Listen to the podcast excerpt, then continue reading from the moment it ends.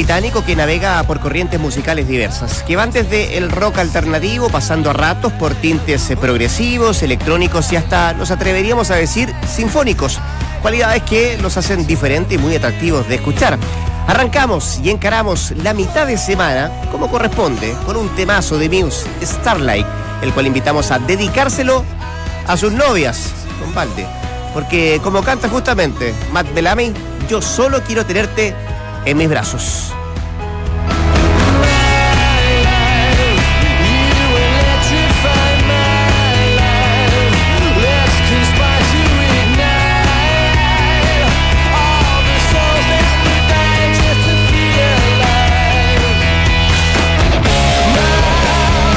Las 2 de la tarde con 2 minutos. 2 de la tarde con 2 minutos. ¿Qué tal? ¿Cómo les va? Muy, pero muy buenas tardes. Gracias por estar en nuestra sintonía. Gracias por em, mirarnos y observarnos a través de todas nuestras redes sociales, nuestras plataformas digitales en Duna.cl, a través de Facebook, a través de Twitter. En redgol.cl también nos puede seguir, mirar y escuchar. En una jornada de día miércoles 20 de diciembre. 20 de diciembre. 20. Don Valdemar, don Claudio Palma. ¿Cómo les va? Muy bien. Qué bueno. Contento. ¿Cómo está, Navidad. ¿Todo bien? Vienen los calcetines. El amigo secreto. Se vienen los calcetines a rombo. Qué malo que es el amigo secreto. Cuánto fo- Mucho medio ñoño el amigo secreto. Pero perdónenme, pero A alguna gente le complica, de bastante verdad. amargo igual. Acá en la radio. te- Sí, se hace. Ah, Sí, o sea, hay grupos que lo hacen. De y el hecho, rango es de. Ismael entró en un grupo bien, bien pequeño, pero entró. Oye, y el rango es desde hasta. Hay un desde y hasta, ¿no? Sí, hay un, hay un. Sí, se pone una cuota, dicen. Más que esto, menos que esto otro. ¿Cuánto parece el amigo secreto? Para equipararlo, por cierto. No, claro. Pero. Es como el feliz, feliz del, del feliz cumpleaños. Claro. No hay nada que me irrite más, no feliz, feliz cumpleaños. Feliz, feliz. no, que no. si- si- a Ha cambiado todo. Es, es tan incómodo salir a comprar regalo. No es que uno- a lo mejor a uno no le gusta regalar tanto, pero es incómodo. En e- a esta altura del año, anda todo el mundo loco. Hay, hay sí, fila para sí. entrar a, lo- a los, a los negocios. Yo recién vengo de acá enfrente, el mall este que está acá enfrente. Y hay fila para entrar a los negocios, ni siquiera la- o sea, para pagar en las cajas, sino para entrar a los negocios, en algunos lugares.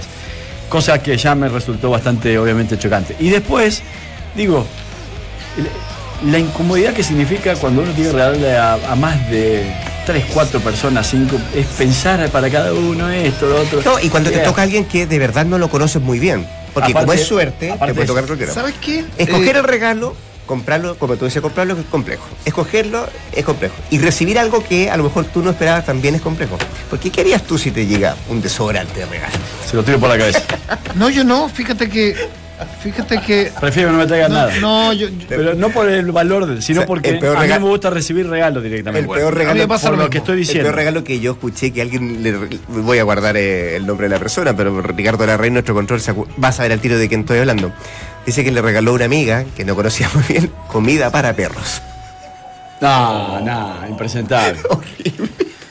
¿Y, te- y sabía que tenía perro? Un- Pues- Era una- un saco de 15 kilos de comida para perros. Fue- Ah, a impresionante. ver, se le olvidó. la historia es que se le olvidó que venía la, la fiesta y lo único abierto que encontró fue justamente una No puedo llegar con la mano vacía. No Tengo que llegar con la Comida. comida para perros. Menos mal que no llegó. Vamos a guardar el nombre Menos del mal que no personaje. llegó con un bozal, bueno, ahí sí que lo matan. no, a mí me pasa que, que eh, eh, es verdad, empatizo con Valdemar, y esto lo digo en serio, lo sabe mi familia. No me gusta recibir. A ver, cuando alguien llega con un presente, ni siquiera veo el valor, la eh, Encuentro que, que la persona que te regala, salvo Richard, se, se, se gastó.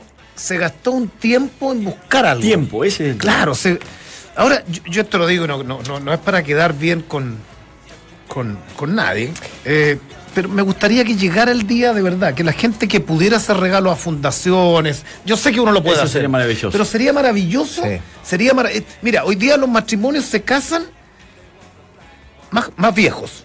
Dame, un- dame un minuto, que tenemos un contacto eh, eh, del exterior. ¿ah? Tenemos en la línea telefónica a Matías Dituro, arquero del Bolívar, que fue dirigido justamente por Beñat San José, que dicen es el reemplazante o sería el reemplazante de Mario Salas como entrenador de la Universidad Católica. Matías, ¿cómo te va? Gracias por atender la llamada. Entramos a la cancha. Buenas tardes. Hola, ¿qué tal? ¿Cómo están? Buenas tardes para todos ustedes. Muchísimas gracias por el llamado. No, insistimos, las gracias nosotros te las damos a ti por atender esta, esta llamada. Está acá Valdebarmente, está Claudio Palma y te saludo también Rodrigo Álvarez Matías. A ver, llegamos a ti a propósito de, por cierto, que suena fuertemente el nombre de, de San José como, como para hacerse cargo de la Universidad Católica. No solamente por eso, porque el link también apunta que la Católica no está buscando uno, sino dos arqueros. ¿Te ha llegado algún sondeo, algún rumor, algún comentario a propósito de esta posibilidad? Bueno, la verdad que, yo estoy de vacaciones en mi pueblo hace una semana y, solamente he escuchado los rumores que, por ahí gente te comenta, de la misma prensa de Bolivia y, todo eso, pero oficialmente nadie se ha comunicado con nosotros, ni conmigo ni con mi representante, así que por ese, por ese lado no, no, no hay absolutamente nada. ¿Te gustaría venir en todo caso a, un fútbol que ya conoces, a un equipo de los grandes, a un equipo de, de, la capital? Eso es lo, eh, lo primero y lo segundo, ¿tienes contrato vigente con el Bolívar? Sí, obviamente que a cualquier jugador le gustaría jugar en la Universidad Católica, es un le conozco bien el fútbol, sé lo que ha crecido, lo bien que está en infraestructura, eh, los jugadores la verdad que, están muy bien, eh, jugando en el fútbol chileno, y, es visto por todo el mundo, así que obviamente que a cualquier jugador le, seduce la posibilidad de jugar en una, institución así, y sí, tengo contrato con Bolívar, donde también estoy muy bien, estoy muy cómodo, me quedan tres años de contrato y, la verdad que hemos logrado cosas importantes este año y, vienen cosas muy importantes el año que viene, así que eh, estoy muy, muy contento del club. ¿Qué, tal? Un gusto saludarte, Matías Waldemar, por acá. ¿Cómo andas? ¿Bien? Gracias, Waldemar. ¿Cómo estás? ¿Todo bien? Bien. ¿Dónde queda tu pueblo en Argentina? Vigand. Vigand es eh, unos 70 kilómetros de Rosario. Eh, bueno, cerca de, de Acebal, no sé cómo explicarte. Es un pueblito chiquitito, 5.000 habitantes, eh, donde está todos mis amigos, Está bien. amigos de toda la vida. Eh, créeme, me siento bastante identificado porque ambos salimos de un pueblo chico y hemos eh, hecho mucho recorrido buscándole la vuelta a esto. Eh, ¿cómo, ¿Cómo te fue en Bolívar? Contame un poquito de eso, cómo es trabajar con Beniat, que obviamente se conocieron en Antofagasta, y qué significaría poder llegar juntos a Católica, porque yo recién revisando rápidamente en Wikipedia, y sobre todo en el currículum de, de Beniat, voy a ver en el tuyo, ya aparece Universidad Católica como club puesto ahí. Sí, bueno, la verdad que nosotros este año fue muy positivo, muy bueno. Si bien quedamos rápido afuera de la Copa Sudamericana, en la segunda fase que jugábamos, pasamos a Tolima y quedamos fuera con Liga de Quito por penales. Eh, el objetivo del club era otro, pero creo que también hemos sufrido mucho lo que fue la baja de, de Ronnie Fernández, justo en el momento donde teníamos el partido con, con Liga. Y, y no pudimos hacer por ahí una mayor diferencia de local, que, es lo que nos caracterizaba por hacerlo muy fuerte, donde estuvimos invictos prácticamente todo el año. Y, nada, el año fue muy bueno, una licencia, una un torneo con un fútbol muy ofensivo, récord eh, de goles a favor en, la historia del club.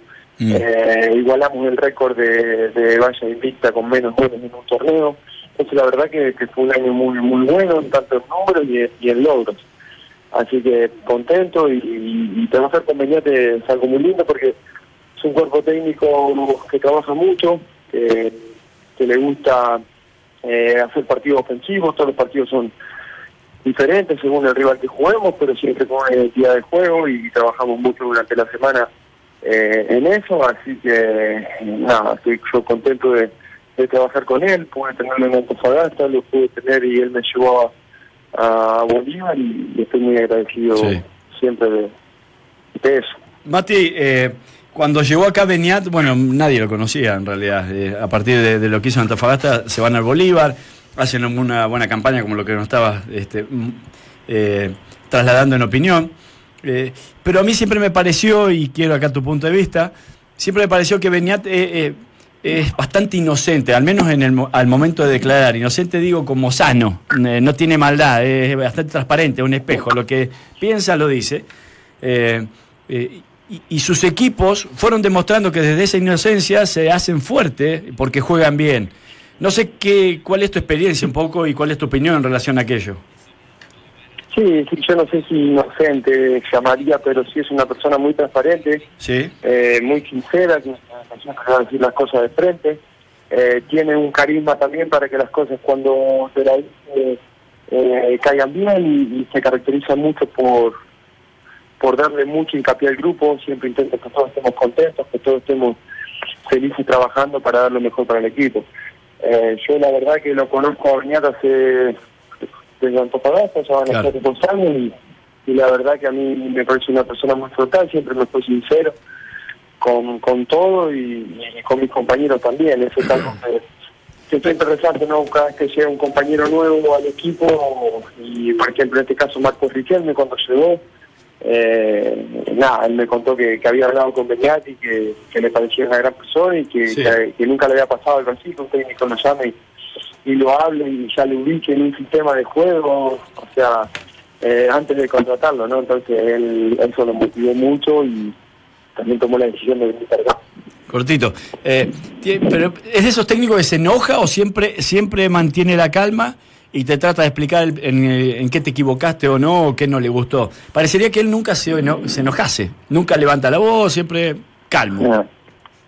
No, no como te dije, es una persona tranquila, ¿no? Siempre intenta buscar, eh, en vez de enojarse, eh, sino dónde estuvo el error y intentar corregirlo para que la siguiente, la siguiente vez salga mejor. Obviamente que tiene su, su enojo de vez en cuando, porque por ahí cuando soy muy repetitivo algo, obviamente que, que se cabrea un poco, pero normalmente intenta buscar solucionar el problema eh, eh, de esa forma, tranquilo y buscando dónde estuvo el error.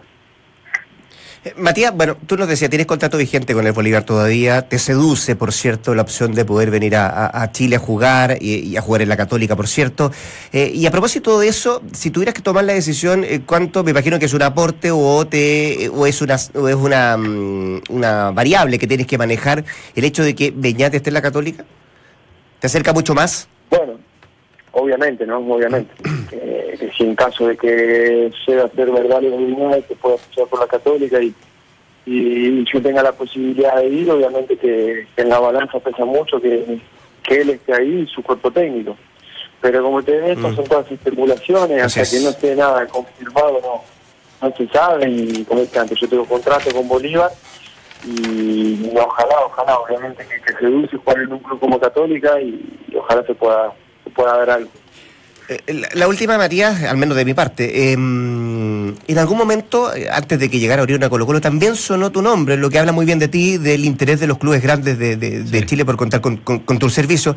¿No fructificó aquello por qué? ¿Qué, qué tan lejos o qué tan cerca estuvieron en su momento? Bueno, eh, también fueron rumores, fueron rumores de, de, de Colo Colo y de la posibilidad de llegar al club. Eh, sé que hubo un contacto con, con mi representante, pero yo tampoco le quise preguntar más allá de eso, porque uno se ilusiona, la verdad que se ilusiona, y, y después al no darse se desilusiona. Entonces le dije a él que si en algún momento me comunicado, que me comunique, entonces no me comunicó más nada y quedó solamente en un rumor, pero para mí obviamente que, que suene a mi nombre en los clubes grandes de Chile es un orgullo, eh, satisface a cualquier jugador la posibilidad de jugar en un equipo así. Pero, pero en aquel instante, en aquel momento, no, no hubo nada concreto, Eh, todo fue a nivel de rumor, como no- nos dice. Sí, sí, nada concreto. Fueron, eh, le pidieron un, eh, le pidieron a mi representante que quería saber la situación mía, cómo era, cuáles eran los números, cómo era la posibilidad en ese momento, era más difícil de, de salir porque estábamos en el medio de una competición internacional y, y se hacía más complicado. Pero la verdad que quedó en eso nada más. Mati, eh, eh, bueno, aparentemente lo de Beñate es, Es casi un hecho. Es casi un Sí. hecho, ¿no? Así que eh, me, me parece que eso te abre y mucho la- las puertas para poder llegar a, a San Carlos de Apoquindo. Eh, ¿Vivís solo? ¿Tenés familia? ¿Tenés hijos? ¿Cómo te trasladas un poco en este mundo del fútbol? Bueno, ojalá, ojalá sea así, se pueda dar la posibilidad, pero como dije antes, todavía no, yo no sé nada, entonces me encuentro en una situación medio extraña porque ni siquiera tengo una un rumor ni, ni nada concreto de mi representante, entonces eh, por ahí es un poco extraño dar esta situación, pero bueno, yo tengo mi mujer, estamos casados y no tenemos hijos, sí vivimos con dos perritos. Ahora, puede ser que no te haya querido llamar porque estás de vacaciones. Para no, No. molestarte. No, bueno, pero, pero es alguien que lo conoce y que se lo llevó al Bolívar y obviamente acá se fue Toselli, que, que fue quien ocupó la titularidad por los últimos 10 Y tam- y años. tampoco está. Costanzo, que se retiró. Costanzo se retiró. Y, eh, y la posibilidad de, de- O sea, que anda buscando el arquero de la Católica, esa, anda eh, buscando. Obviamente está. Sí. Entonces, pu- pudiera ser obviamente que se abran la- las puertas así, eh, allí. Eh, así que bueno, ojalá, ojalá te podamos tener el fútbol eh, nacional nuevamente. ¿Cuántas penales atajaste esta vez, Mati? Todo este torneo me patearon creo que dos y atajé uno. Tiene el récord de penales atajados en un torneo, Mati, extraordinario. Bueno, nada, Mati, desde acá, no sé, yo por, por mi parte, desearte el todo el éxito del mundo, felices fiestas. eh, y ojalá nos veamos pronto. eh, y bueno, si para vos es bueno llegar a San Carlos de Apoquindo, a Católica, ojalá te podamos tener ahí. Bueno, Waldemar, muchísimas gracias. Un saludo a todos ustedes ahí. Eh, muchísimas gracias por siempre eh, la buena onda, eh, los contactos. Un saludo para todos ustedes ahí, que tengan una feliz fiesta, un próspero año nuevo y, y ojalá el 2017 sea mejor para todos nosotros. Así es. Así que siga de vacaciones, siga descansando. Muchas gracias por atender la llamada, Matías. Que estés muy bien, ¿ah? Dale, dale, un abrazo grande, gracias. Adiós. Entramos a la cancha. Duna 89.7. Matías Dituro, entonces, eh, es buen arquero. Buen sí, arquero. sí. Sí, sí. Ahora, lo complejo para. bueno, complejo entre comillas, porque cuando alguien necesita a alguien y lo quiere traer, independiente de los años de contrato, si es que hay una cláusula de por medio, que él tiene tres años todavía, le quedan contrato con el Bolívar. Pero esto de que Beñat, que dicen es un 99,9% que es el representante de Sala en la Católica, es, él lo decía, claro, es eh, un aliciente mucho más grande, se pone en la ecuación eh, esta variable para, para a lo mejor definir que, que puede estar eh, su futuro en la Católica. Eh, El fútbol que terminó mostrando, yo la verdad que en Bolívar no lo he visto lo que ha hecho Beniat, pero el que termi- terminó mostrando eh, Antofagasta fue muy atractivo.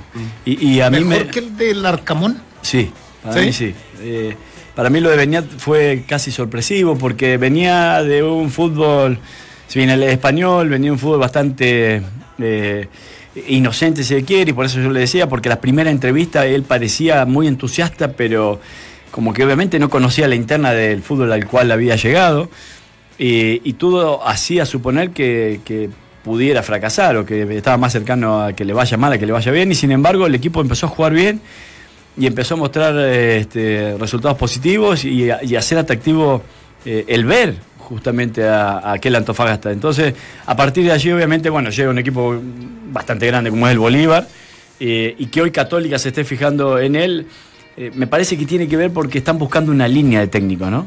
Y en esa línea de técnico quizás la mayor diferencia yo la encuentro entre Beñat y Mario Salas, por eso yo eh, le hacía hincapié bastante la manera de ser de, Beñat, es el, el ingenio, en, el, esta, en esta forma de relacionarse con los jugadores, porque Mario Sala sabemos que tiene un carácter, y un carácter importante, ¿no? Y Beñat parecería tener Pero- otro, otro tipo de liderazgo, quizás más conciliador, más tranquilo.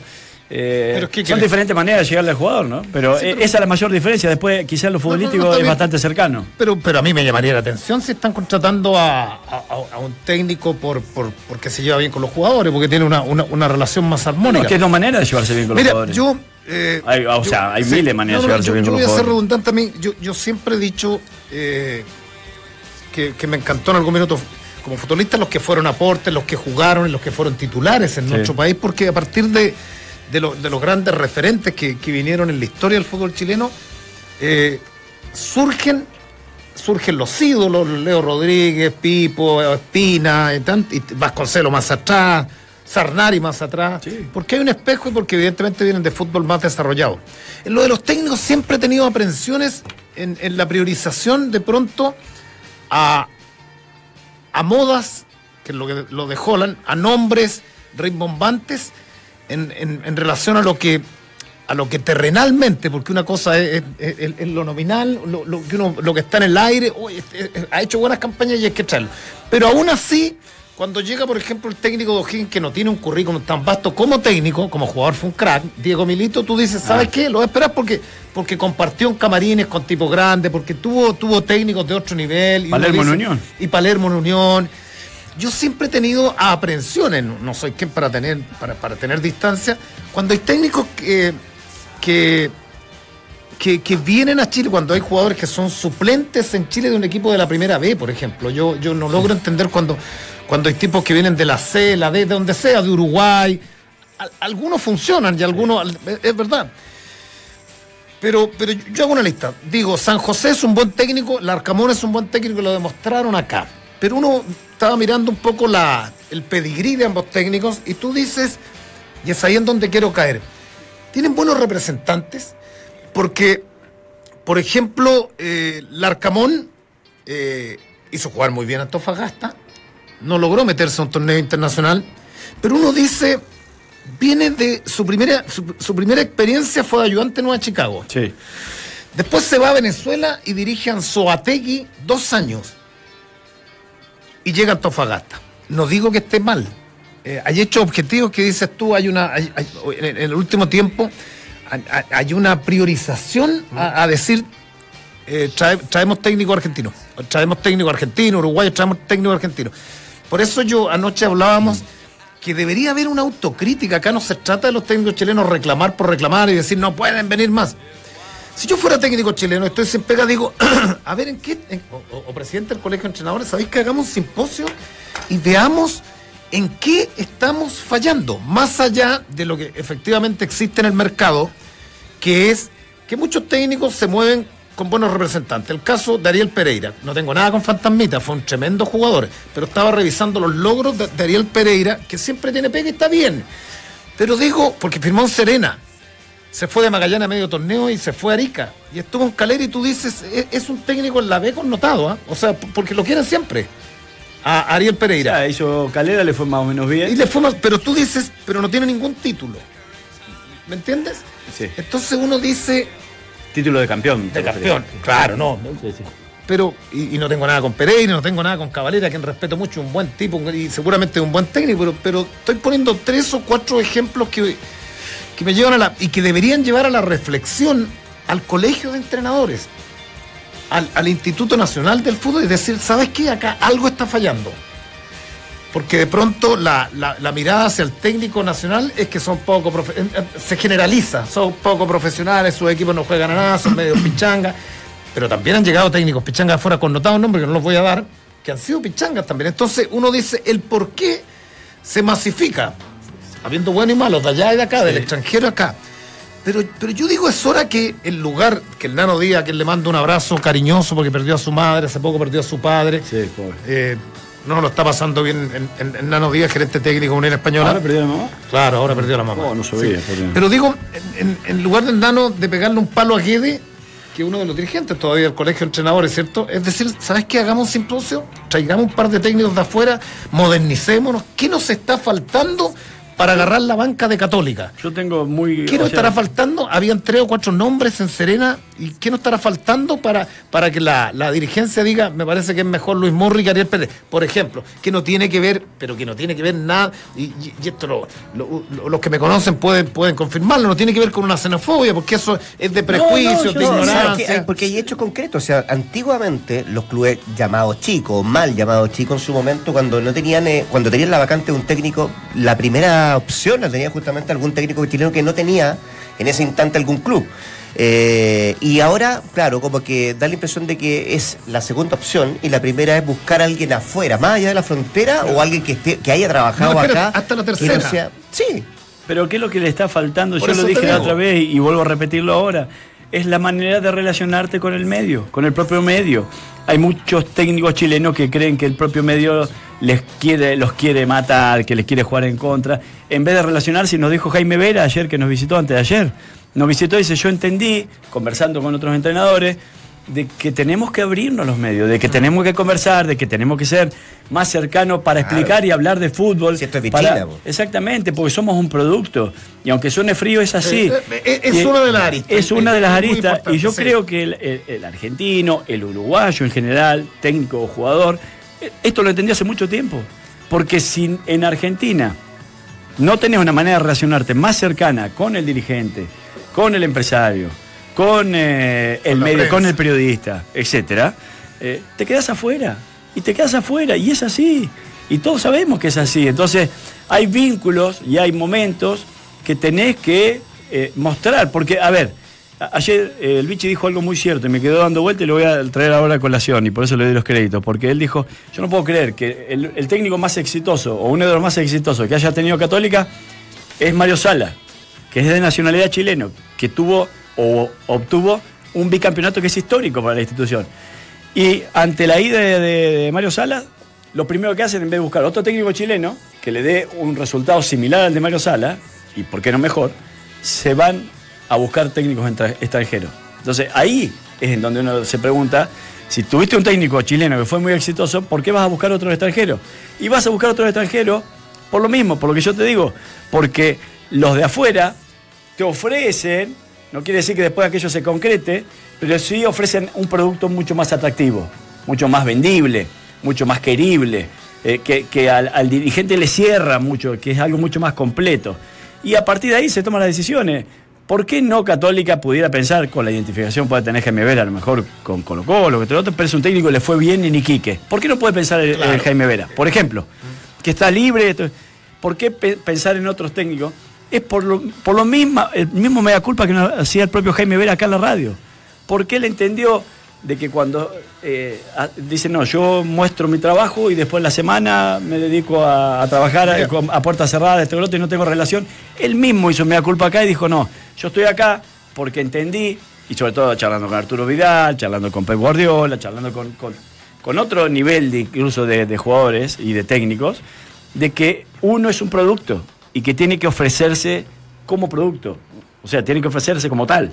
Esa puede ser una de las razones. Es Ahora, una, Sí, sí. es una de las razones. Pueden haber muchos más fac- factores más, pero. aparte del conocimiento, aparte de todo lo Por que cierto, ya- pero, pero tratando de acotar un poco la conversación y, y tratando de ir a, y afinar que si es cierto esto que se está concretando la llegada de, de- de San José de Beñat San José a la Católica. Espérate, porque si no es San José, es el, es el técnico, de- el ex técnico de Maripán en el fútbol español, eh, que, que partió en gimnasia y Eh, Grima de la Plata. Sube el día. Sube el día, que es un técnico de 34 años, en algún minuto fue el técnico más joven en dirigir Sí. en Argentina, pero en España dirigió cuatro partidos. Ya, Ahora, si, si tú te metes a, a- a la mente del, del dirigente de la Católica, ¿por qué piensa en estos nombres? Espérate, ¿sabes lo que...? Primero por la línea futbolística. Sí, ¿Sabes qué? Lo- lo- a mí me parece que no es grave, porque, porque lo- los escasos triunfos que tiene el fútbol chileno eh, se los debemos a, lo- a- los técnicos extranjeros. O sea, salvo el, el, sesen- el 62 que, que Fernando Riera, uno de los referentes para muchos técnicos, eh, consigue el, el tercer lugar. Después Sí. uno tiene que ir a, al 91 con Mirko Josic, que revolucionó, se dice, se revolucionó el, el- el campeonato, el fútbol, no le fue bien en la selección, pero fue campeón de América. Tiene que ir a Bielsa y a San Paoli. Y, y, y nos gusta o no, porque ya cuando se enfría la cabeza uno va a decir el otro título que tenemos lo dio Pisi, más allá Claro. de no haber clasificado eh, al Mundial, ¿cierto? Sí. Entonces, claro, no, no, no tiene que ver en cerrar las puertas, y menos en estos tiempos pues, de migración, no, no tiene que ver en cerrar las puertas y no queremos que lleguen extranjeros. Lo, lo que yo invito es a la reflexión, al, al colegio de entrenadores. Porque lo que me parece no grave, me parece más curioso es que hoy día el presidente de la NFP la maneja un entrenador, un tipo que es referente para muchos de los entrenadores jóvenes, entre ellos Miguel Ramírez, el Pillo Vera y otros más, que es Arturo Salá Sí. que, que formó una escuela a partir de lo de Riera y que Arturo Sala, estando en la testera de la NFP, no, no encuentre o no le dé la opción a un técnico chileno. Entonces, esto no, no, no es algo al azar. A, a todos los técnicos les ha ido bien o mal. Y que en la Católica esté uno de los referentes cruzados y uno de los técnicos también exitosos, como el Nacho Prieto, que lo recluta Católica, se lo lleva hace poco de Magallanes.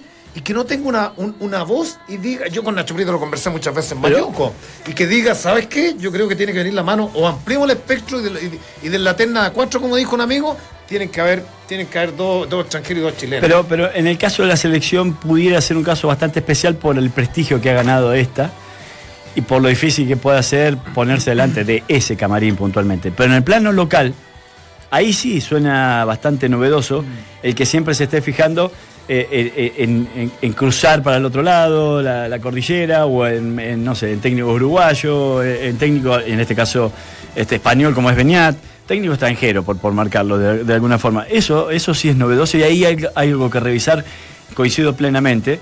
Eh, co- como también los técnicos eh, chilenos tendrán que, que empezar de alguna manera a tratar de, de achicar esas diferencias que muchas veces hace que a un entrenador extranjero, cualquier nacionalidad, quizás se lo aguante más perdiendo partidos que a un técnico lo- local. Un técnico local pierde dos, tres partidos y ya es moneda de cambio.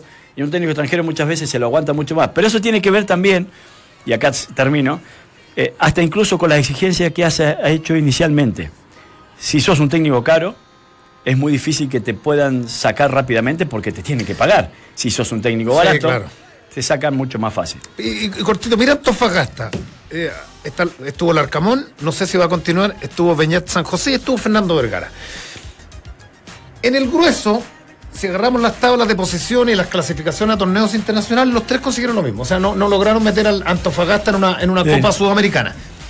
Uno, Hay- hay- uno hay- estuvo más cerca que el otro hay, dos, pero hay- tintes, hay, hay- hay cositas distintas en quién, en quién jugaba mejor. Tú dices Peña que el Arcamón. Sí. Perfecto. Y ahí quiero, quiero ir a, a lo que, a lo que argumentaba Valdemar. Que lo único que escuchó tras la salida de Fernando Vergara, un técnico que, que en algún minuto tenía mucho futuro, era un tema de relaciones interpersonales. Otro técnico que, que- que ha hecho buenos trabajos. Ah, buenos trabajos. Sí. Y en Guachipato en algún minuto se dice, los dirigentes de Guachipato, no, nos, nos cansamos y peleamos permanentemente. Claro, ahí hay un tema de pronto a revisar, una de las tantas aristas, porque no los técnicos no sacan nada con, ¿sabes qué? Con, con seguir reclamando y decir no nos dan la oportunidad, sino es que tienes que empezar a trabajar para, para, para empezar a, a, a ser visibles eh, de cara de los dirigentes. Evidentemente este, este- este- es un tema multifactorial y dentro de las tantas de las tantas aristas debe haber seguramente en muchos casos, particularmente en los equipos de la B, que son más baratos. Sí, ahora, para cerrar, en el caso de Católica puntualmente, y ahí sí yo siempre le doy los méritos, salvo una equivocación que pudo haber tenido el Tati Burjubasic, si es que a él le recae la, responsabilidad absoluta, este, cuando trajo Falcioni que se buscaba más resultados que forma, ¿no? Me parece que pudo haber sido el único error. Después, lo que sí ha tenido una consecuencia, la contratación de los técnicos en Católica en general, de, de cuidar una línea, de, ir siempre tratando de, de, de- de- de esa ideología que ya está afincada hace mucho tiempo, quizás en la Universidad Católica, eh, no solamente irla mejorando, sino también ir en esa misma línea. Digo porque venía San José con su Beldía, a lo mejor, con el otro que interesa también es Vitamina Sánchez, por lo que tengo entendido, que es otro técnico que más o menos está en una misma línea futbolística. Ahora, eh, Independiente de después los Eh, contratos es distinto lo de Vitamina porque lleva mucho tiempo en Chile y tras el, el primer año demostró que un tipo un tipo que sabe. En- en- en- Sí, claro. no, no, Pero mira, indiscutible. yo voy, yo voy y, y- y de pronto uno hace los análisis, yo voy a los técnicos nacionales. eh, Hablaba de Falcioni, que es verdad, Falcioni es- en, algún minuto de turbulencia se, se prioriza el tema de título. Un tipo Claro. pesado, tipo canchero, que es lo mismo que Américo Rubén Gallego, eh, que llega a Colo Colo precedido de campaña y de títulos notados en, en Argentina y cuando los dirigentes van a hablar con Gallego le dicen, ¿qué, qué pasa? ¿Querés, querés ser campeón? ¿Querés título? Contrátame a mí. Y, otros más jóvenes que no les fue bien como caña. Y si nos vamos más atrás, en Católica trajeron a un holandés. Eh, Poli le entendía después de las 2 de la mañana, Van Rieselberger. ¿Van Rieselberger? No, puede ser Eh, la, no. la, la No, exalcaldesa de esa es la Concepción. alcaldesa. ¿Cómo se llamaba? Van Ben Rixpengen. Rieselberger. Ah, puta, Van Rieselberger, Rieselberger. metí, metí Sí. tanta política por estos días, weón. Eh, y Falcioni y Garré antes. Claro. Y, y, y los de Garré, lo, No. a Garré lo contrato pues, porque venía de, de buenas campañas con, con Guachipato. Guachipato. Católica, una paupérrima campaña. la y- Católica. y a Católica llega adosado también amarrado con un, con un representante de jugadores, meten a tres o cuatro jugadores, les va mal y tuvo que salvar ese año Jorge Pellicer. Eh, Bueno, entonces está lleno de buenos y, y malos casos. Entonces, malo generalizar. Valdivia, mira, Valdivia trajo, con, con todo el respeto y lo que quiero, a la vieja Reynoso y a Lunar y no anduvieron. Y no anduvieron en Valdivia. Y, y después vino otro interinato de, de- de- de un extranjero. Y tú puedes decir de milagros, al- y, y llega la vena que estaba desactivado. No digo bueno o malo, digo, está lleno de casos para allá y para acá y salva a Valdivia en los últimos dos partidos. Entonces, y aquí termino, el tema no es cerrar las puertas y decir no pueden venir más. Es decir, ¿sabéis que hagamos, hagamos un trabajo a puertas cerradas, hagamos simposio y que nos tomen en cuenta en algún minuto por, por resultados, por presencia, en qué deberíamos me- me- mejorar, en, en la postura con la prensa, el, el relacionarnos mejor con, de, de pronto con todas la, la área- la área- la- las áreas administrativas, porque acá los técnicos, los técnicos cuando hacen buenas campañas y se vienen a los equipos grandes te pasa, no nos podés sacar, no nos podés entrevistar. Se endiosan Sí. también, muchos de ellos, no todos, pero A propósito de lo que estamos hablando, ¿sabes quién es Guido Loaiza? eh, no me acuerdo de Loaiza, el gran boxeador iquiqueño. Es ¿no? el presidente del Bolívar. que Ah. acaba de confirmar que Beñat ha renunciado al Bolívar para venirse a la Católica. Ahí está. Ahí está. ¿Ah? Solo te la cuento. Vamos a la pausa. Antes recuerden que a las 20 horas hoy día tenemos sorteo de la Copa Libertadores de América. Y nuestra pregunta del día, ¿cómo crees que será el sorteo de la Libertadores para los equipos chilenos? A, desfavorable, B, parejo o C, favorable. Acá están los porcentajes de la gente. 65% piensa que va a ser desfavorable. Somos un poquito negativos en este país, güey. 36% piensa que va a ser parejo. Y un 0%, nadie piensa que va a ser favorable para los chilenos. Sean optimistas, muchachos. Recordemos que están en eh, diferentes tomos no la- Universidad ni- de Chile no y Colo Colo en el calientes 2 y el 3 frías, respectivamente, claro. Y hoy día se define quién será el otro, el Chile 4 para la Libertadores. Entre la U de las 20 Conce horas. y la Unión Española, que está la fuera a las banca 20 horas, que por ahora el primer, eh, la primera ventaja la tiene el equipo de la región del Biobío que logró ganar por 1 a 0. Una pausa y ya volvemos. Yo les cuento que piscinas, carpas, ventilación y todo lo que buscas para este verano lo vas a encontrar en el especial de verano Easy. Todo para vivir la mejor estación del año en tu hogar, el mejor lugar del mundo. Descubre más en las tiendas Easy y en easy.cl. Y porque tu día dura más de 90 minutos, Relax Fit de Sketchers es la comodidad y el estilo que tú necesitas. Ingresa a sketchers.cl, elige tu modelo y disfruta con cada, con cada paso. Una pequeña pausa comercial, ya le contamos. Del sorteo de la Libertadores fue presentada la señora, la señorita Navarro en Santiago Morning, pero, Pero- como ayudante Sí, técnico así es. y un sinfín de cosas más. Pausa y volvemos. Presidente de Flamengo confía en que Rueda cumplirá su contrato que expira a fines del 2018. Tomás Santo de Sao Paulo sería el nuevo 10 de la U de Hoyos. Toselli fue presentado oficialmente como nuevo jugador de Atlas de Guadalajara.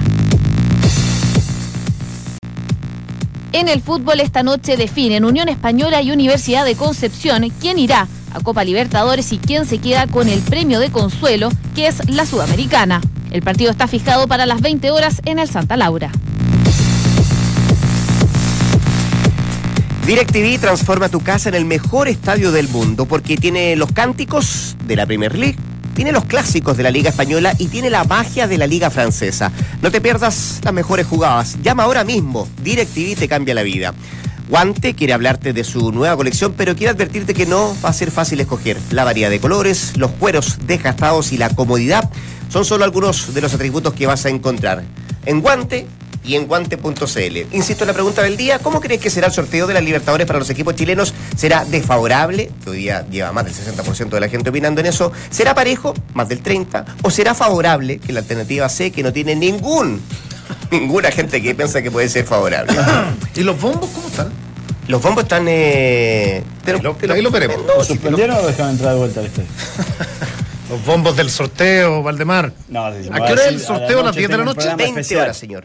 20 horas. Después un programa especial para analizar cómo le fue a los equipos chilenos en, eh, Copa Sudamericana y Copa Libertadores. Lo veo contento, Ahí motivado. vamos, ahí vamos a estar analizando toda esa realidad, como también viendo hoy al Rey Arturo, que juega la tarde por Ah, la Copa para Alemana. Nacho Barca que está haciendo las maletas para irse a Santa Laura porque tiene que hacer por una radio enemiga otro partido. Mira, el bombo 1 Así es. tiene a Gremio, a River, a Boca, Atlético Nacional, Peñarol, Santos, Corinthians y Cruzeiro. El 2, donde está la Universidad de Chile, tiene a Libertad, a Bolívar, al Palmeiras, a Cerro Porteño, a Estudiantes, al Emelec y también a Independiente. El 3 tiene a Colo Colo, a The Strongest, a Racing, a Flamengo, a Defensor Sporting, Alianza Lima, Millonarios y al Real Garcilaso. Y el bombo 4, que es el más eh, Abordable. complejo porque, y es abordable porque además acá vienen eh, los ganadores de la primera fase, y qué sé yo, tiene a Atlético Tucumán, al Deportivo Lara, a Delfín y al Monagas. Son los cuatro bombos donde está en el 3 Colo Colo y en el 2 está la Universidad de Chile, que entre otros se evita, por ejemplo, a Cerro Porteño, a Palmeiras y al propio Melec. No, y No, la, Independiente, la- la U tiene, tiene un mejor, Eh, un mejor eh, tiene un sí. mejor sorteo. Tiene un mejor tener un bombo. mejor, va- Tiene tiene un un mejor bombo. La claro. idea fue que no cayesen dos equipos de un mismo país, mismo país. en el mismo bombo. Quizás pudiera eh, coincidir si accediese después el ganador de la Universidad de Concepción con Unión Española. En la pre-Libertadores se accede a la fase de grupo, ahí sí pudiera haber una coincidencia con otros equipos que Porque en este participan caso en es la Copa U, Colo. Colo, Wanderers, campeón de Copa Chile, y eh, o la U de Conce o la Unión Española, Exactamente. quienes son los cuatro Mira, representantes mira de la, Chile en la la- la Libertadores. importancia de tener buenas campañas a nivel internacional, porque de haber estado, no sé, en un octavos de final, cuarto de final, hubiera desplazado a un equipo chileno a Libertad y a Bolívar, que está en el bombo 2, digo Colo Colo. Sí. Claro, y, y al estar en, en- en- el bombo 2 te saca inmediatamente al campeón de la Sudamericana, Estudiantes de La Plata, Palmeiras, como decía Rodrigo. Sí. Eh, te- le, le puede a Colo Colo le puede tocar, imagínate, le- no sé, le, le toca a, un gremio y a un estudiantes. Ahí están los bombos en Ahí pantalla. están en pantalla, los tenemos. Para que se metan en el streaming. En el bombo 2 está la Universidad de Chile, con lo cual en cuál le dijiste en el 3. En el 3. Eh, Se va sacando uno del bombo 1, uno del bombo 2, Claro. 3 y ahí se completa cada grupo. Para, que, para un poco contextualizar el tema. O sea, a- ni a la U ni a Colo Colo le toca con los mismos que están en el bombo casi. Ahora, a la U le, le pudiera tocar con. Es que los brasileños siempre son. Le pudiera tocar con Brasil, ¿ah? Con Flamengo, perdón. Sí, bueno, sí. Ah, claro. Bueno, está en la Copa Libertadores, ahí te- no hay ni casi ningún equipo que fuera fácil. en Sí, sí, pero, pero es difícil, o sea, pero es distinto, Valdemar, si toca un Boca River que uno sabe que, que- que va a avanzar a, octavos de final Sí. y te toca uno más abordable y tengas, tengas que pelear, no sé, con Bolívar Sí, tengas que está pelear. bien, la- pero te pongo a, a Lanús en, en la fase previa sin saber de- que llegó a la claro. final y, y decís dámelo. Eh, qué sé yo, en vez de Boca, River. Y, y sin embargo Lanús llegó a la final. Entonces es bastante relativo, pero bueno, por historia y por, eh, por, por proyecciones a veces hay, hay equipos tradicionales de Copa Libertadores que sí, que, que quizás no sé si tanto a veces por lo que vienen jugando, sino también por la gente que arrastran y por lo fuerte que son de local. eh, a veces tienden este, a, a complicarte mucho, ¿no? Cuatro, estoy, contando los brasileños. Cinco con Palmeiras. Seis con Flamengo. Son seis los brasileros. Sí. Sí, bueno. Bueno, y esto tiene que ver con el mercado. La tasa Libertadores de América, cuando uno, cuando uno ha estado en, en- en Sao Paulo o en Río, se paraliza, se paraliza el país en un octavo de final, cuarto de final, viendo la, la- la tasa Libertadores, como le, le dicen ellos. Es, es- es por aquello la gran cantidad de, por los abonados a la cadena Fox, que tiene tantos equipos clasificados argentinos y brasileños. Argentina tiene Claro. cinco, si mal, o seis, si mal no recuerdo. No conté, un, dos, tres, cuatro, cinco, seis. Seis. Seis. Y Brasil siete. ¿Se acuerdan que ayer, eh, bueno, hablábamos a propósito de la opción de que Rueda pueda ser el técnico de la selección chilena? Sí, así una es. oferta, qué sé yo. Bueno, habló hoy día el presidente Flamengo para decir, bueno, tiene bueno, bu- buen sentido futbolístico de la Federación de Chile para fijarse en Rueda, pero que él piensa que lo más probable es que va a seguir en Flamengo. Y se ha conocido que el 2, o el que aparecía en la lista, que es Ariel Holland, eh, el técnico de Independiente, renunció a Independiente. Sí. Sí. Renunció a Independiente, eh, anunció que no va a seguir como técnico del Rojo de, de Avellaneda, trabajará en la Copa Sudamericana y publica una carta eh, donde de alguna forma repasa su proceso y explica que vivió situaciones muy indeseables y extradeportivas. eh, Sí. siendo técnico de independiente. Todas ellas, dice él, tomaron estado público y están bajo proceso penal además. Eh, Y por primera vez en mi vida, dice él en esta carta, la integridad física de mi familia, de algunos de mis colaboradores y la mía propia estuvo en grave riesgo. Una situación que no estoy dispuesto ni a tolerar ni a convivir y creo que ningún trabajador del fútbol debería aceptar. La esencia de este deporte es la pasión con respeto y no para usarlo como pantalla para delinquir. Por último, manifestó además que dejar la banca del rojo es la decisión más difícil de su vida. No obstante, mira. quiero dejar el camino libre para que el presidente pueda continuar con la recuperación institucional y no yo dar un paso al costado. Es lo que explica en esta carta Holland, que mm, deja de ser entonces el técnico de Independiente. ¿Por qué lo sacó a colación? Porque, bueno, interesa o interesaba, era uno de la lista de quien podía hacerse cargo de la selección chilena. Pero además, a raíz de esto, suena el nombre de Pablo Guede Sí, así es. Para asumir en En Independiente. Sí. Ese- esa es la trama. Rueda, que interesaba a la selección, dice que no, porque el presidente Flamengo dice que no, que lo más probable es que siga ahí. El 2, corre la lista entonces, el 12 Holland, acaba de renunciar a Independiente, y como Independiente va a quedar sin técnico, ya están postulando a Guedes. Guedes tiene, tiene contrato hasta junio con Colo Colo. 2010, hasta mediados de Ah, 2018. me dio- y, y- y antes de, de- de irse de vacaciones, lo dijo el propio presidente de Blanco y Negro, no vamos a tener problemas en extender el contrato. Pero parece que no lo extendió ¿ah? antes de, la de las vacaciones. Si lo quiere Independiente, yo creo que, salvo que de- decisión de que de decir, bueno, sí quiero seguir en Colo Colo, después por, por, por tentarlo económicamente no tiene cómo retenerlo eh, Colo Colo. Lo que maneja Independiente debe ser bastante superior a lo que puede ofrecerle Ahora, Colo Colo. Habrá que ver los argumentos que. ¿Cuál es la explicación a estos argumentos de la salida de Ola? ¿no?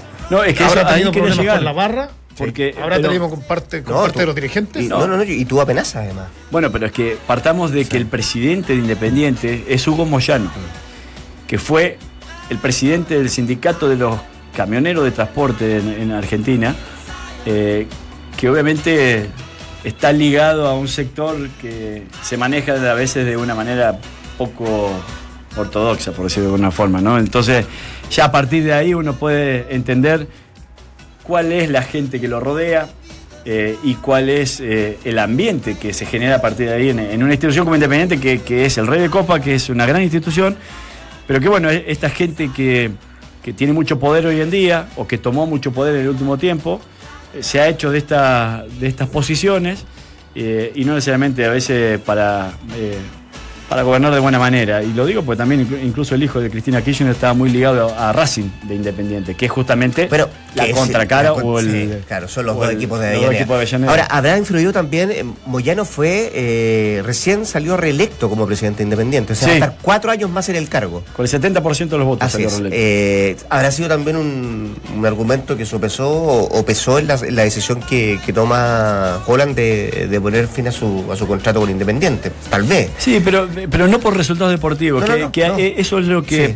eso es lo que es tirado un poco de las mechas, porque uno dice, bueno, porque no llegamos a un nuevo acuerdo, eh, teníamos que, no sé, extender el contrato, lo que sea, no hemos llegado a acuerdo, eh, y en lo deportivo se hizo una muy buena campaña, se campeón de Copa Sudamericana, eh, decidimos tomar distancia o me voy independiente, bueno, hasta ahí es todo más o menos dentro de lo, dentro de lo normal. Ahora, que estas declaraciones que acabas de leer de Holland eh, se indiquen a que recibió presiones, eh, amenazas familiares o amenazas de muerte, incluso de, de- Sus familiares. colaboradores, su familia más cercana y su propia integridad. Estamos hablando física. de que eh, está todo Sí. muy dado vuelta, de que es un, es un mundo de locos el que se vive eh, en el fútbol en Argentina y que no me extraña porque en Argentina lamentablemente en el último tiempo los clubes están muy ligados a la política y la política a los clubes y a partir de ahí todo tiende a ser poco claro. Cosa que ojalá no pase acá eh, en Chile. En Argentina sí se ha utilizado no solamente a los clubes, sino también al fútbol en algún momento.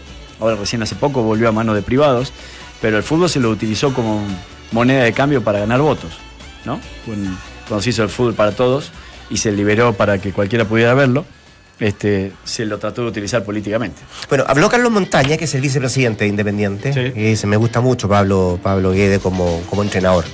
Eh, si Juan se va, puede ser un nombre a, tallar, pero, pero desde me quiero meter un poco en la cabeza de Guede. Está, por- está de vacaciones, por cierto.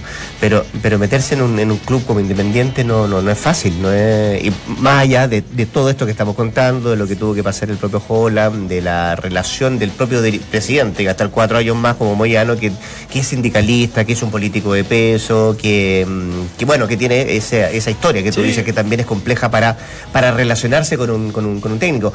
Y, y- y tomando en cuenta además que lo que más había pedido Holland era la posibilidad de que no le desarmaran el equipo. Y da la impresión de que para ser arcas, para, para Independiente, y varios de, las de las figuras que, que tuvo él en el, plantel eh, estarían partiendo en los próximos días.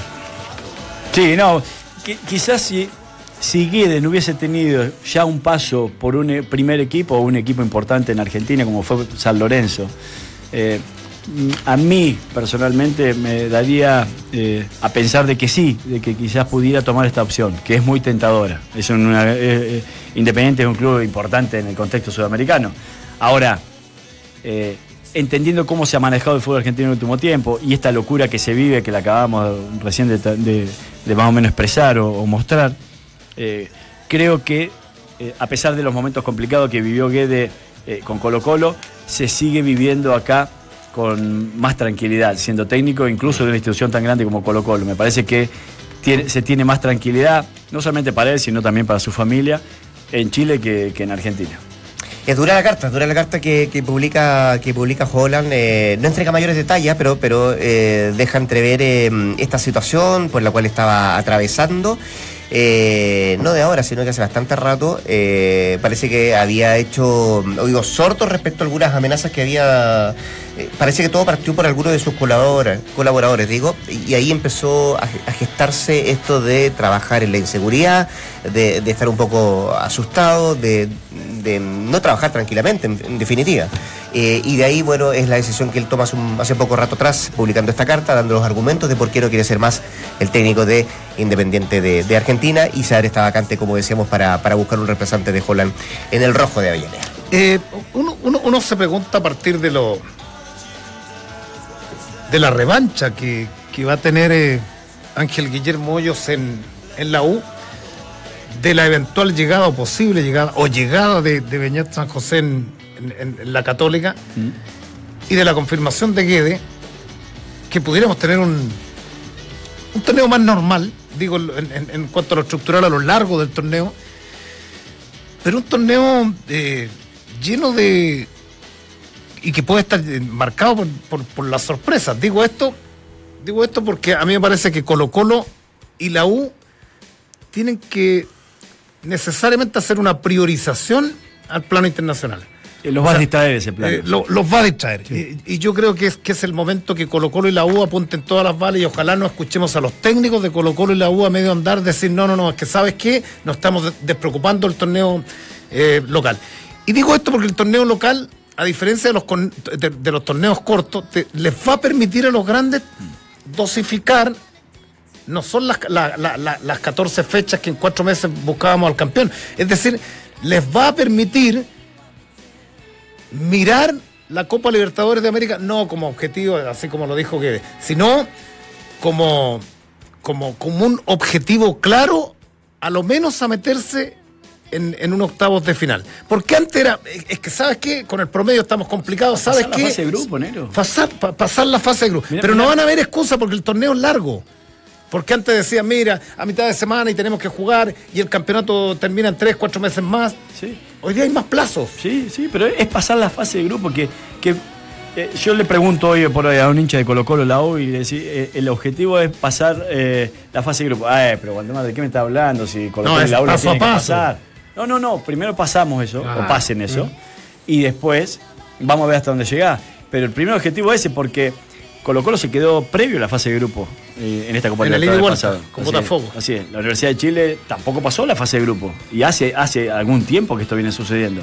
Entonces, eh, vuelvo a repetir, yo, y yo lo dije ya hace como dos semanas atrás, la U y Colo Colo en el plano internacional, hoy por hoy, son equipos chicos. Pasan a ser equipos chicos porque hace mucho tiempo que no se noticia en ese plano y porque la, el poderío incluso económico que tienen estas instituciones para lo que se invierte en general, sobre todo lo que entra a la Copa Libertadores, está lejos Colo Colo y la U. Está lejos. Yo diría de segundo orden en, en el plano continental, porque hay, bueno, porque la U cayó en el bombo 2 y Colo Colo en el 3, y hay, un- hay otro bombo más con, con los equipos en el papel más, más débiles, que, que el último bombo. Pero, pero va a tener una, una gran y única y único gran objetivo Peñat San José. O sea, va a tener la presión a ser campeón. Porque Colo Colo, es el único que- porque Colo Colo, el porque Colo. Colo y la U, no, porque Colo Colo y la U Van a estar en otro un- frente, pues. van a estar en otro frente y en una de esas pasan octavos de final y, y van a tener que poner todas las miradas Claro, a va- la Copa va a Libertadores de haber una América. prioridad diferente.